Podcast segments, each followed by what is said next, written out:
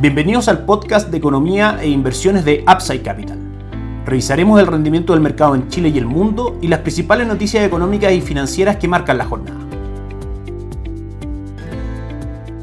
Muy buenos días, ¿cómo están ustedes? Viernes 15 de diciembre de 2023, soy Ramiro Galeano, fundador de Upside Capital y les doy la bienvenida a otra edición más de mercados en Upside Capital. Como todos los días viernes, vamos con el cierre semanal de los mercados. Para el mercado local fue una semana importante donde el Banco Central presentó nuevas ediciones de sus dos encuestas, la encuesta de expectativas económicas y encuesta de operadores financieros, día martes y día jueves específicamente, donde pudimos obtener las siguientes conclusiones. En cuanto a inflación, las expectativas inflacionarias de 11 meses en adelante están absolutamente ancladas al 3%, lo que permite que el ciclo actual de rebaja de tasa de política monetaria que beneficia el retorno de fondos mutuos de renta fija y que es la base de nuestra estrategia de inversión en ese tipo de activos se pueda seguir manteniendo. En cuanto a las expectativas de tasa de política monetaria, Ambas encuestas coinciden en que en la próxima reunión en diciembre de 2023, que se realizará durante la próxima semana, la caída debería ser de 50 puntos base, que en diciembre del próximo año la tasa política monetaria debería estar en el 5% y que en 24 meses más alrededor del 4.5-4.25%. Un escenario bastante favorable que, como decíamos, expone un escenario bajista para la tasa política monetaria en Chile que beneficia instrumentos de renta fija y perjudica o disminuye en el tiempo el retorno de instrumentos como money market, depósito a plazo, entre otros. Recordar también que el mercado está extremadamente atento a lo que ocurra este día domingo en el plebiscito constitucional. Nos parece que desde que comenzó la discusión constitucional en general ha habido un nivel de incertidumbre en Chile a nivel político bastante grande que ha golpeado el valor de los activos locales, de manera que el mercado estima que la opción a favor sería la más cercana a cerrar claramente el debate constitucional y por ende sería la opción más favorable para los activos locales, de manera que ante un triunfo de la opción a favor, que de nuestro punto de vista no está descontado ninguno de los dos escenarios totalmente en los precios actuales del mercado, debiésemos tener un alivio para la activos locales, es decir, caídas en el dólar, alzas en la renta fija y alzas en las acciones. De manera opuesta, ante un triunfo de la opción en contra, algo del castigo actual de los activos locales se mantendría y eventualmente incluso, dependiendo de la diferencia, podríamos tener el escenario contrario. Alzas en el dólar, caída en la renta fija y caídas en la renta variable. Por supuesto, la próxima semana estaremos pendientes a la reacción del mercado respecto a esta noticia. Ayer fue un buen día para los activos locales. El IPSA subió un 2.10%, cerrando en 6.146 puntos. Hoy cotiza también subiendo un 0 0.35%, la acción más transada es Sokimich P, que sube un 0.96%, Falabella, que sube un 0.02%, y la DAM, que sube un 1.05%. El índice mantiene un retorno durante los últimos 7 días del 3.10% y durante el año del 16.81%. Nuestra recomendación de inversión, Fondo Itaú Esca Chile Equities, acumula un retorno durante el último mes del 7.05%, durante diciembre del 5.88% y durante el año del 11.31%. El dólar ayer cayó fuerte, fue un buen día para el peso chileno, cerró en 865 con 80 el día de hoy en nuestras pantallas. Cotiza en 871 subiendo 5 pesos y durante la semana presenta una volatilidad importante, una amplitud aproximadamente de 20 pesos. Los máximos de la semana estuvieron en 884. Luego, con la noticia de la Reserva Federal, cayeron a mínimos en 862 y a esta hora cotiza en 870,90. Los fundamentales extranjeros para el dólar peso apuntan a la baja por un dólar más débil en el mundo y los fundamentales internos, por supuesto, responden a lo que ocurre el día domingo en el plebiscito constitucional. Si bien hoy día en el dólar index tenemos un rebote importante en el dólar en el mundo, el dólar frente a una canasta de monedas de sus principales socios comerciales sube un 0.55%, registra una caída semanal a los niveles actuales que cotizan 102,05 del 1.9%, impulsado a la baja por expectativas de recortes de tasa durante 2024 en Estados Unidos. Técnicamente cumple lo que habíamos anunciado, la ruptura de 102,40, luego un objetivo en 101,50 y un rebote natural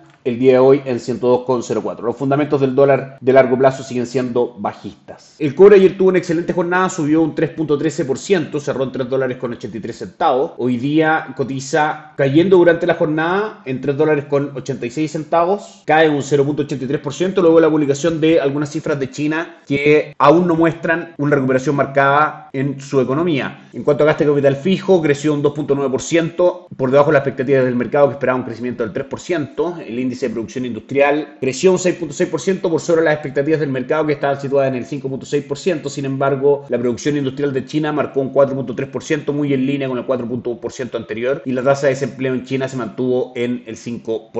Como sabemos, China es el mayor demandante de cobre, de manera que si hay cifras que no muestran un mayor dinamismo en su economía, claramente el mercado asume que habrá menor demanda de cobre y el precio tiende a caer como ocurre en la jornada de hoy. Y por último, renta fija local mantiene un buen comportamiento con el fondo base de nuestra estrategia para mediano largo plazo, fondo Itaú dinámico con un retorno del 8.07% en el acumulado del año, 1.28% en diciembre y 2.11% en el mes de noviembre. Fondos para estrategias de mediano o corto plazo, ahorro plus y ahorro corto plazo con retornos durante el año del 10.15% y 8.85%. Y para estrategias de corto plazo, Itaú Performance mantiene un retorno del 0.64% y el 9.35% durante el año. Como sabemos, a medida que se concrete la rebaja de tasas, veremos mejores retornos en renta fija local y retornos a la baja en money market. Una buena jornada ayer para los tres principales índices bursátiles de Wall Street. Dow Jones subió un 0.43%, S&P 500 un 0.26% y Nasdaq un 0.19%. S&P 500 mantiene un retorno durante el año del 22.92% y durante los últimos cinco días del 2.92%. El índice bursátil más importante de Estados Unidos cotiza en niveles no vistos desde desde aproximadamente el mes de enero del año 2022 y va camino a marcar máximos históricos y los fundamentales deberían apoyarlo en ese sentido en niveles de 4.820 puntos. Actualmente cotiza en 4.727 puntos. Una semana muy importante en Estados Unidos donde el IPC el mes de noviembre en sus mediciones anuales tanto subyacentes como total cumplió las expectativas del mercado ubicándose el IPC anual total en el 3.1% en línea con las expectativas del mercado como decíamos y por debajo del 3.2% arrojado en octubre. El índice de precio al productor también cayó en su medición mensual publicado el día miércoles y ese mismo día tuvimos también la noticia más importante de la semana, la decisión de la Reserva Federal de mantener la tasa política monetaria en el 5.5%, el nivel más alto en los últimos 22 años, pero mantenerla por tercera vez consecutiva en esos niveles. En términos de proyecciones macroeconómicas, como decíamos ayer, lo más importante es que disminuye la mediana de la tasa política monetaria esperada respecto a las proyecciones de septiembre. Para este año del 5.6, la rebaja al